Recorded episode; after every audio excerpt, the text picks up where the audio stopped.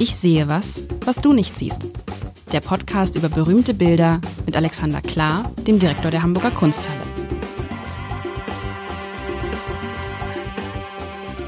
Herzlich willkommen. Mein Name ist Lars Heider und ich habe auch heute wieder das große Vergnügen, ich sehe was, was du nicht siehst, zu spielen. Ein Spiel für Erwachsene. Das kann man, glaube ich, sagen nach jetzt. Äh, das ist jetzt die fünfte Folge und äh, ich spiele dieses Spiel mit mit Alexander Klar, dem Direktor der Hamburger Kunsthalle. Lieber Alexander, und es haben einige Hörerinnen und Hörer gefragt, also erstmal haben sie gesagt, Heider redet nicht so viel, lass den klar vor allen Dingen reden, das fand ich jetzt nicht so nett. Und einige haben gefragt, wie macht ihr das eigentlich in, ja, da lachst du auch noch da, wie macht ihr das eigentlich in Corona-Zeiten?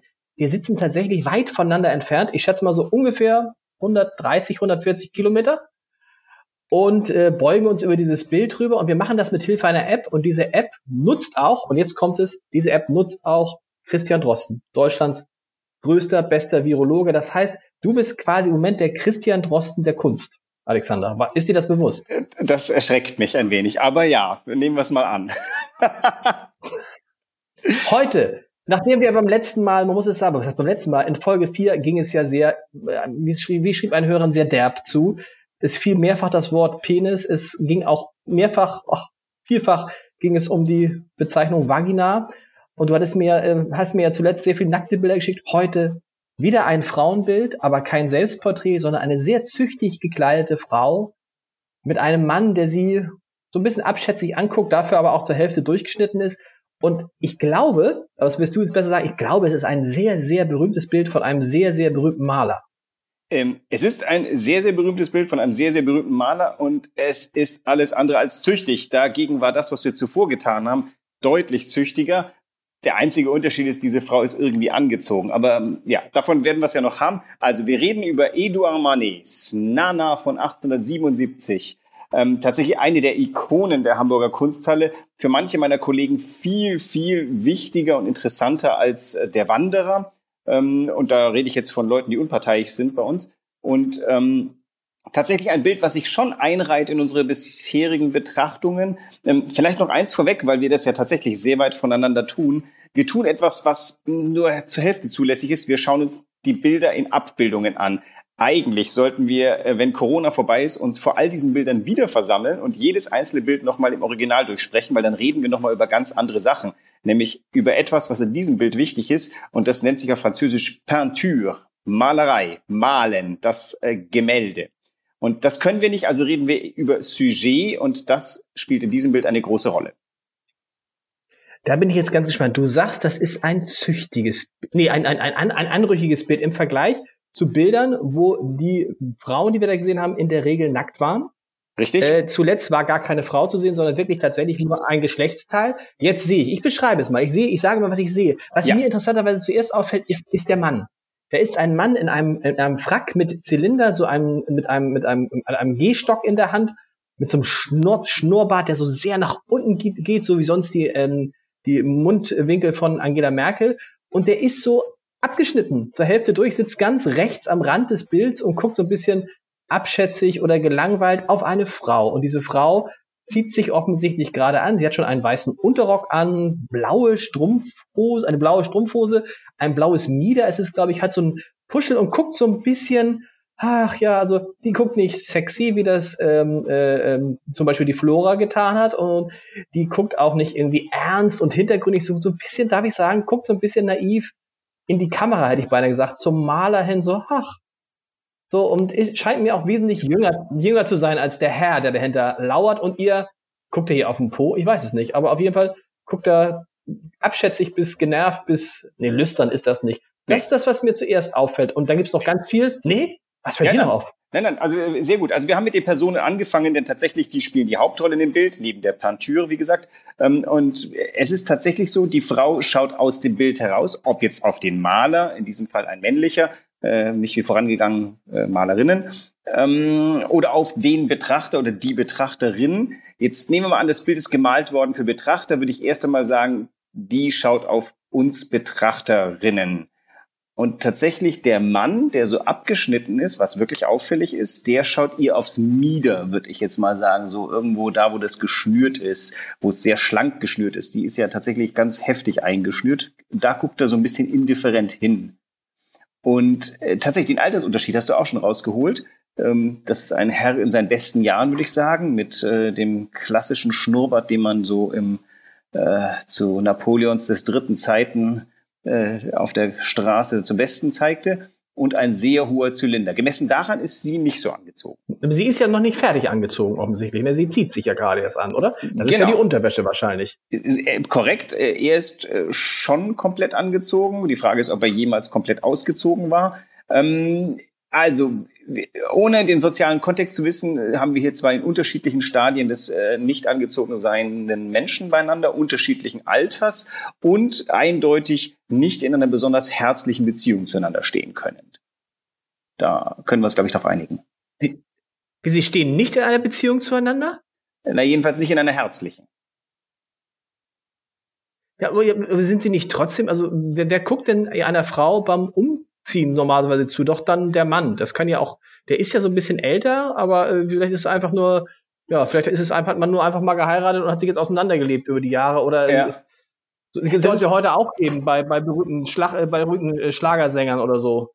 Das ist ganz lustig, dass du das sagst, weil es ist tatsächlich so, äh, der unbedarfte Mensch und meine beiden Söhne zum Beispiel sind äh, in dem Fall unbedarft, die entziffern dieses Bild als einfach, da ist eine Frau äh, und ein Mann und ähm, der Mann schaut sie von der Seite an. Die, ähm, die, die, die ordnen das jetzt gar nicht so großartig ein. Ähm, äh, leider ist es so, dass ich schon zu viel weiß und mir ist schon bekannt, dass wir hier vor einer Prostituierten stehen. Ähm, das kann man deduzieren, weil sie tatsächlich vor ah, einem angezogen ja, ach, das wusstest du noch nicht. Gut. Ähm, das, ähm, das wusste ich natürlich nicht. Das, es ist eine Prostituierte, nein. Ja, also ähm, das, das ist das Problem. Also der, in dem Fall haben wir einen Titel, der dem äh, der, der, der Künstler selber gegeben hat und mit Nana ist eine klare Anspielung auf eine Nebenfigur in, äh, seines Freundes Emile Solars äh, Fortsetzungsgeschichte eines Fortsetzungsromans äh, mit dem Titel L'Assommoir, äh, was der Totschläger ist.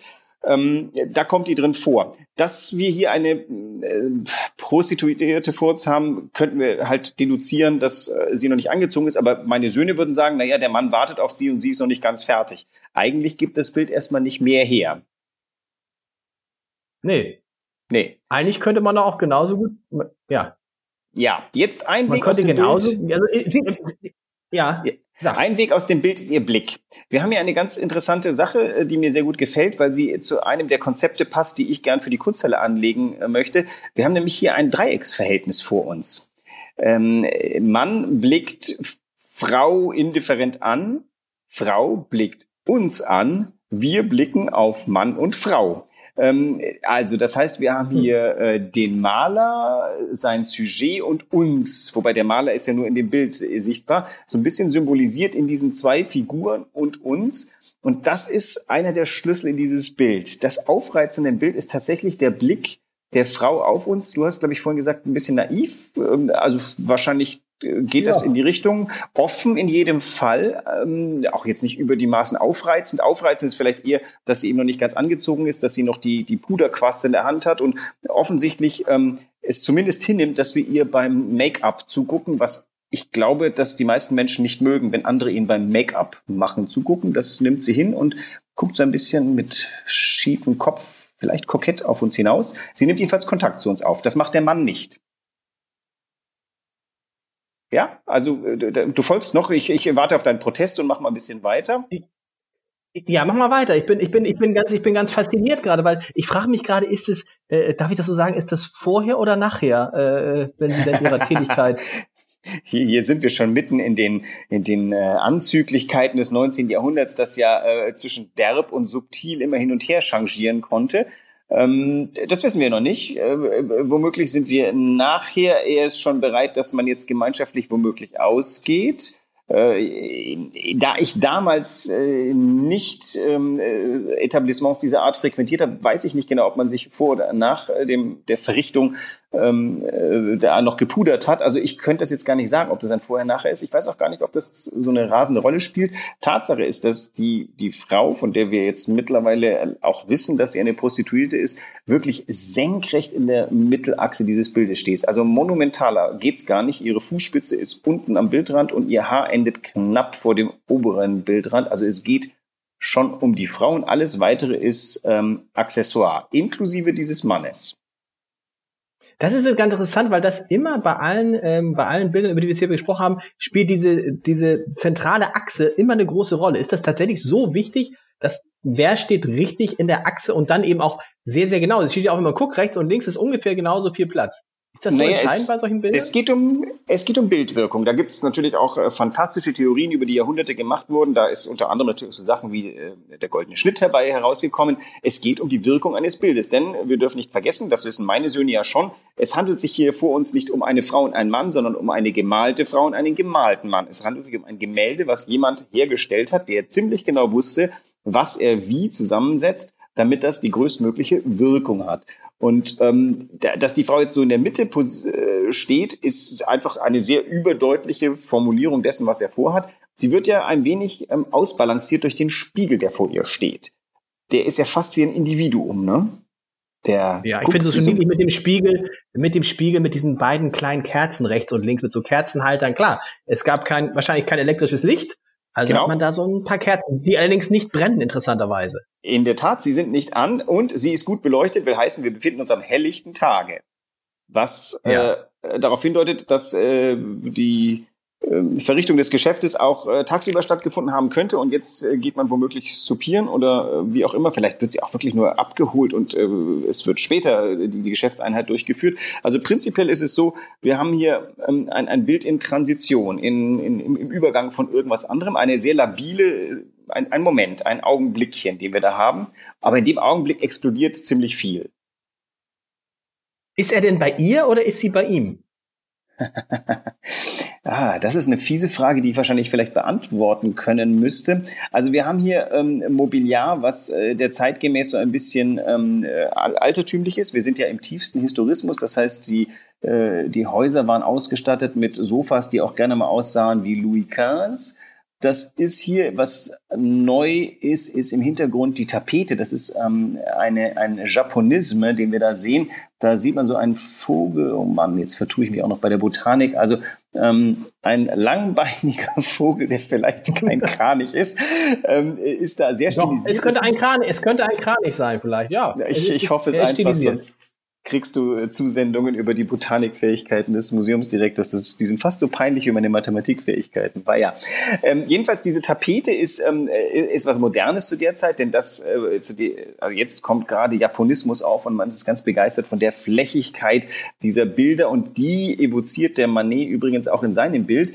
Ähm, äh, wobei ich immer der, der gängigen kunsthistorischen These gar nicht so anhänge, dass der das flache Gemalte, denn er malt schon einen tiefen Raum, aber er setzt lauter sehr flache Dinge ähm, hintereinander. Das heißt, er versucht die nicht plastisch herauszuarbeiten. Ihm geht es tatsächlich um, um die Umrisse und um so eine äh, mehr um Licht und Farbe als um Plastizität.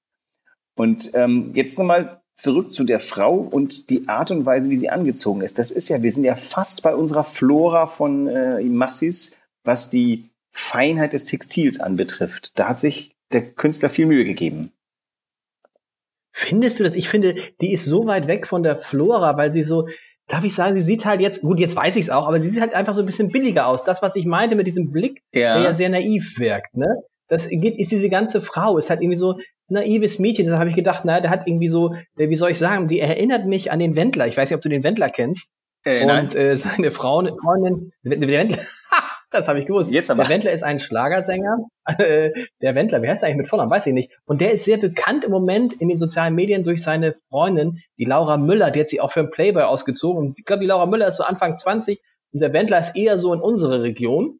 Und äh, das habe ich so gedacht. Das ist so ein bisschen äh, damals Laura Müller und äh, Wendler, auch wenn du sie nicht kennst, aber das ist auch so ein Mädchen, wo du denkst, ja, so ein bisschen einfaches Mädchen. Ja. Darf man das sagen? Ja. Äh, das oh darf man sagen, weil tatsächlich weiß man auch, wer sie ist. Ähm, äh, ihr Name ist äh, Henriette Hauser oder Henriette Auxerre, ähm, die hier Modell stand. Äh, man weiß sogar noch mehr Dinge, dass sie tatsächlich ähm, äh, einen, einen äh, reichen Gönner, glaube ich, so hieß das damals, hatte. Das war ein Prinz von Oranien. Lustigerweise hat man den dann auch in dieser karikatursüchtigen Zeit den schönen Spitznamen Le Citron, ähm, natürlich angelegt an Orange, äh, gegeben hat. Mhm. Und ähm, wiederum die, die literarische Gegenüberin von dieser Nana, das ist ja die Nana bei Emile Solar, übrigens, aus dem, aus diesem Buch, aus dem Folgeroman L'Assommoir ist später tatsächlich auch noch ein Outtake gemacht worden, der dann Nana hieß. Jedenfalls, diese Figur ist, ich glaube, die Tochter einer Blumenhändlerin oder selber Blumenhändlerin, da bin ich jetzt gerade schwach, ähm, die zuerst sich in dem ordentlichen Gewerbe des Blumenhandels versucht und aber dann äh, da äh, sag mal, sehr schnell merkt, da ist nichts zu holen und sich dann eben als Begleiterin, Escort äh, plus ähm, äh, für die äh, vielfach vorhandenen älteren reichen Herren ähm, anbietet. Und natürlich ist dieses Bild ein großer Kommentar darauf, wie auch die Bücher von Emile Solar ein großer ähm, Kommentar sind. Wir sind hier im doppelmoralischsten 19. Jahrhundert, das man sich überhaupt vorstellen kann, nämlich arm und reich. Arme Frau hat äh, sag mal, die größten Karriereaussichten als Prostituierte. Reicher alter Mann, Industrieller, hat äh, viel Zaster gemacht und jetzt äh, gibt er sein Geld am liebsten für Sex aus. Und ähm, dass das eine ungesunde Geschichte war, hat der Emil Solar äh, nicht nur begriffen, sondern auch wirklich plastisch und auch teilweise ähm, mal, sarkastisch äh, beschrieben.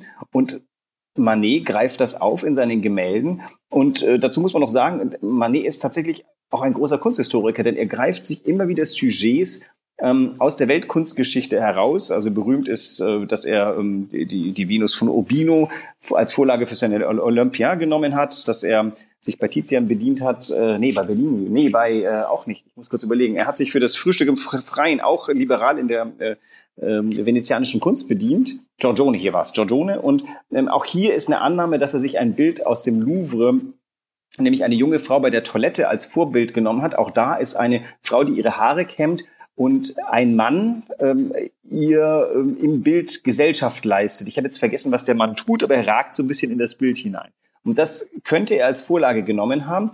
Er hat bloß sehr genialisch diesen äh, älteren Herrn hier mal in der Mitte durchgeschnitten und ihn quasi an den Rand des Bildes gesetzt. Er ist hier tatsächlich eher so ein, so ein Beiwerk. Das Subjekt der, des Bildes ist Nana. Und das ist natürlich eine Umkehrung der Verhältnisse. Das stimmt, aber andererseits ist es halt auch so, jetzt wenn ich mir, wenn ich ganz genau hingucke, ich sehe was, was du nicht siehst, dann sehe ich halt, dass dieser Mann gar nicht auf ihren Po guckt, wie ich zunächst dachte, sondern er guckt irgendwie ziemlich gelangweilt, das hatte ich ja vorhin schon gesagt, guckt gelangweilt an ihr vorbei. Ich stelle mir vielleicht vor, vielleicht ist dahinter irgendwie ein Fenster, deshalb ist es auch so hell im Raum, und er guckt gelangweilt aus dem Fenster so. Äh, ja. ja. Also dieses Bild ist, ist ne, so irgendwie, ja. Wir sind hier weit entfernt von, von, von Lüsternheit oder ähnlichen Dingen. Also äh, hier ist weder äh, sexuelles Knistern noch sexuelle Begierde. Hier ist eigentlich überhaupt nichts Sexuelles in diesem Bild. Hier ist, das ist äh, pure, kühle ähm, äh, wie sagen wir, Analyse von zwei Menschen, die, äh, glaube ich, eher in eine Geschäftsbeziehung getreten sind als irgendwas anderes. Ich wollte sagen, das ist ein, das ist, das ist ein Geschäft, genau, das ist ein Geschäft. Und da hätte ich auch früher drauf kommen können, wenn ich nicht von Anfang an dachte, naja, oftmals ist ja auch das Zusammensein von sehr jungen Frauen und sehr alten Männern hat ja auch manchmal was Geschäftsmäßiges, dass zum Beispiel eine junge Frau durch einen reichen alten Mann nicht nur reich wird, sondern auch berühmt. Das war mein Beispiel mit Wendler und Laura Müller. Ja. Also, die du ja leider nicht kennst. ich werde mich sofort bilden, nachdem äh, wir gesprochen haben. Also, es ist so. Das, äh, frag deine Jungs, frag deine Jungs. Die sind zu jung für sowas.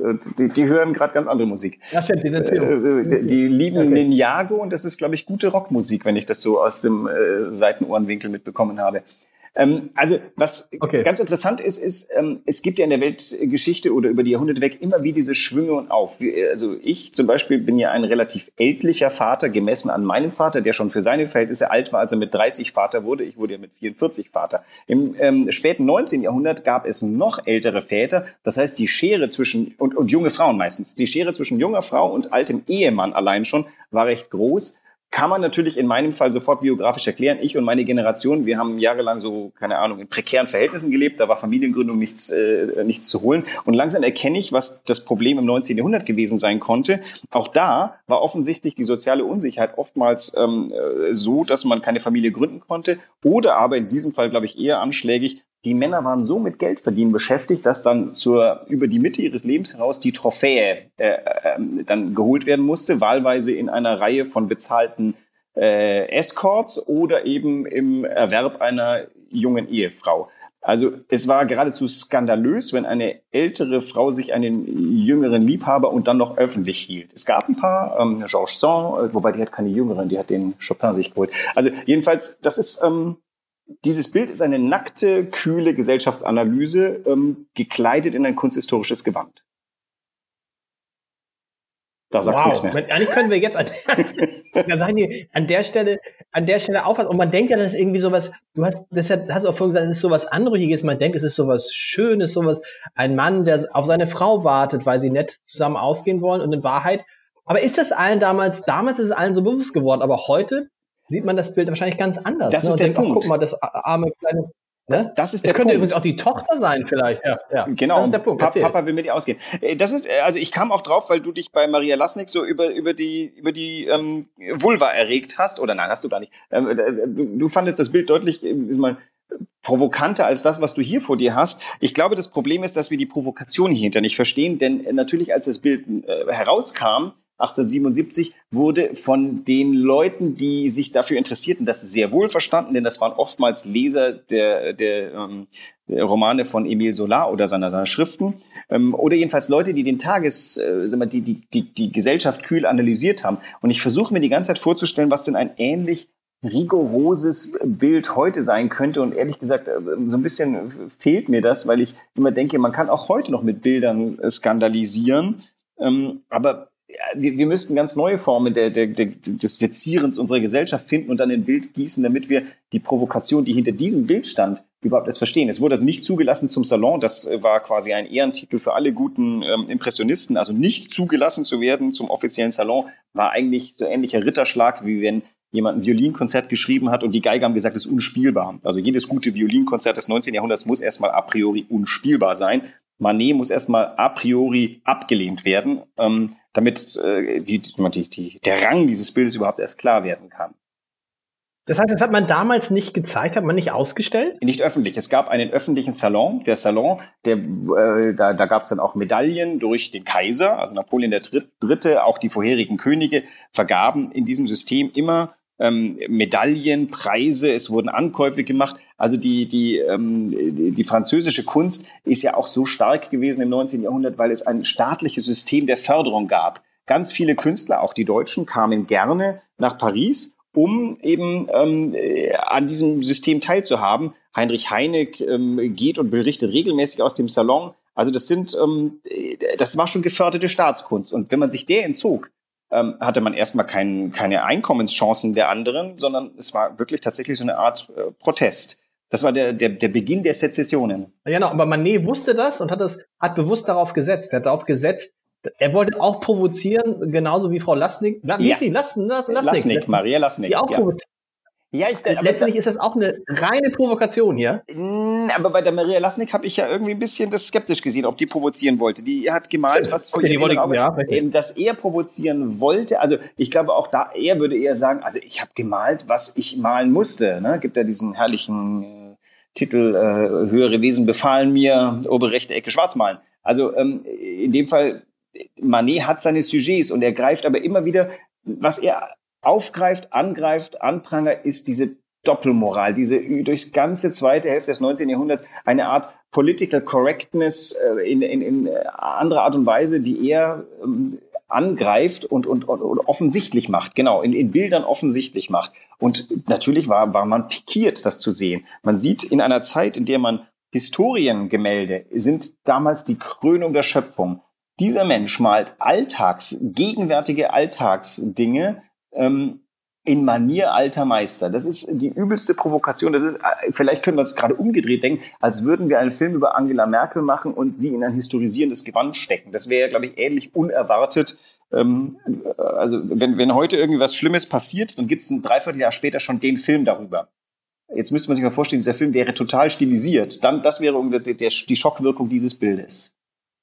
Und dann ist es, glaube ich, auch so, jetzt, glaube ich, kann ich, ich lege mich fest, es ist danach aufgenommen. aufgenommen, also nach, danach gemalt, weil damit wird es natürlich noch, es wird dadurch noch anstößiger. Weißt du, der sitzt dann da gelangweilt, ja. hat seinen Spaß gehabt und guckt jetzt noch zu, wie sie sich so ein bisschen wieder äh, restauriert, wie sie sich wieder ein bisschen schminkt, ein bisschen frisch macht. Und dann liegt ja auch, wenn man da guckt, ganz links an der Ecke, liegt auf einem Stuhl eben halt auch ihr Überwurf oder ja. ihr Kleid, was sie dann anzieht. Und er ist so ein bisschen auch so, mir macht fertig jetzt, äh, wir, wir, wir wollen los oder ich muss hier wieder raus oder keine Ahnung. Also, Aber also, Wahnsinn, was man so ein, ein, Bild, was so harmlos daherkommt, ja, ja. was in Wahrheit da drin ist. Die nächste Frage ist, hat dieser Gesichtsausdruck von ihm irgendein Zeichen von, dass er Spaß gehabt hat? Ich glaube ja eher nicht. Das sieht jetzt nicht. Und äh, sie nee, sowieso nicht. Sie, sie ist irgendwie durch damit und guckt uns jetzt an und fragt, fragt uns nach, was haltet ihr von der Geschichte? Und wir sind so ein bisschen peinlich berührt, weil wir gucken ja doch in ein Boudoir hier rein, wollten wir ja eigentlich gar nicht. Also hier bin ich fast pikierter als äh, bei Maria Lasniks zerlegtem Körper, der sagt, schau mich an und analysiere mich. Das hier ist ähm, total voyeuristisch, da drauf zu gucken, aber sie weiß es natürlich und guckt uns so ein bisschen an. Na, guck nur, als gucken mich ja eh alle an. Das, das ist natürlich klar. Ich bin ja, ich gehöre ja sowieso allen und er ist so, er ist so unfassbar gelangweilt und er wirkt auch so unfassbar. Das ist ja Manet gut gelungen. Er wirkt so unfassbar unsympathisch, oder? Ja, blasiert. Mit ihr, ich weiß nicht, ja, blasiert mit ihr hat man auch kein Mittel, weil sie auch so, sie guckt so ein bisschen so lämmlich, lammfromm, so, und das ist ja alles so gewollt. Aber wenn man das weiß, Wahnsinn. Ich habe wieder, ich habe wieder sehr viel, ich habe wieder sehr viel gelernt und muss sagen, du hast recht. Dieses Bild ist bisher das anrüchigste, was wir uns angesehen haben. Dagegen ist äh, und ich bin gespannt, in welche Richtung geht's weiter nächste Woche? Kannst du schon mal einen kleinen Blick in die nächste Woche werfen? Äh, da muss ich mal kurz überlegen. Ich glaube, wir bleiben bei Sozialkritik. Oh ja, ja, wir, ähm, oh, es wird noch viel sozialkritischer und vielleicht sogar für unsere heutige Zeit nachvollziehbarer, denn es rückt zeitlich näher an uns heran. Wir machen ja nichts chronologisches, sondern wir zickzacken durch die Weltgeschichte. Da ist auch eine geheime Botschaft natürlich dahinter, denn all art has been contemporary. Ich will mal den Beweis antreten, dass äh, wir auch heute noch jede Kunst als zeitgenössisch erkennen können. Wir müssen uns nur kurz in die Zeit reinversetzen, in der ähm, das stattgefunden hat. Dann stellen wir fest, alles war mal neu und alles war mal ähm, äh, unerwartet. Und diesen Unerwartetheitsfaktor, den würde ich gerne beibehalten. Ähm, ich hoffe, ich kann es durchhalten mit dir. Ja, und das ist natürlich auch das, ja, und das ist natürlich das Tolle bei der Sache, dass, dass es damals ein Skandal war und heute guckt man sich an und sagt, wo ist das Problem? Genau, und noch viel schlimmer. Heute steht man davor und sagt, schöne Farben, fantastisch, dieses Blau ja. und dieses schillernde Weiß und, und äh, also die, dieses Herzzucken, was man ähm, damals hatte oder was viele damals hatten, haben wir gar nicht mehr. Das ist das große Missverständnis. Das ist das Problem der Zeit. Wir sind jetzt 150 Jahre nach, äh, schnell gerechnet, ähm, nach diesem Bild und jetzt, die, die Zeit hat eine Patina draufgelegt, das Unmittelbare ist weg wir müssen lange Aufsätze schreiben, damit wir den Menschen klar machen können, was für eine Provokation, was für ein aufreizendes Bild dieses Mal war und was für eine Schockwirkung und für, für wütende Proteste es unter den Feuilleton-Kritikern auf dieses Bild hingab. Alexander, ich danke dir und ich freue mich auf nächste Woche. Dito. Bis dann. Tschüss. Tschüss. Weitere Podcasts vom Hamburger Abendblatt finden Sie auf abendblatt.de slash podcast.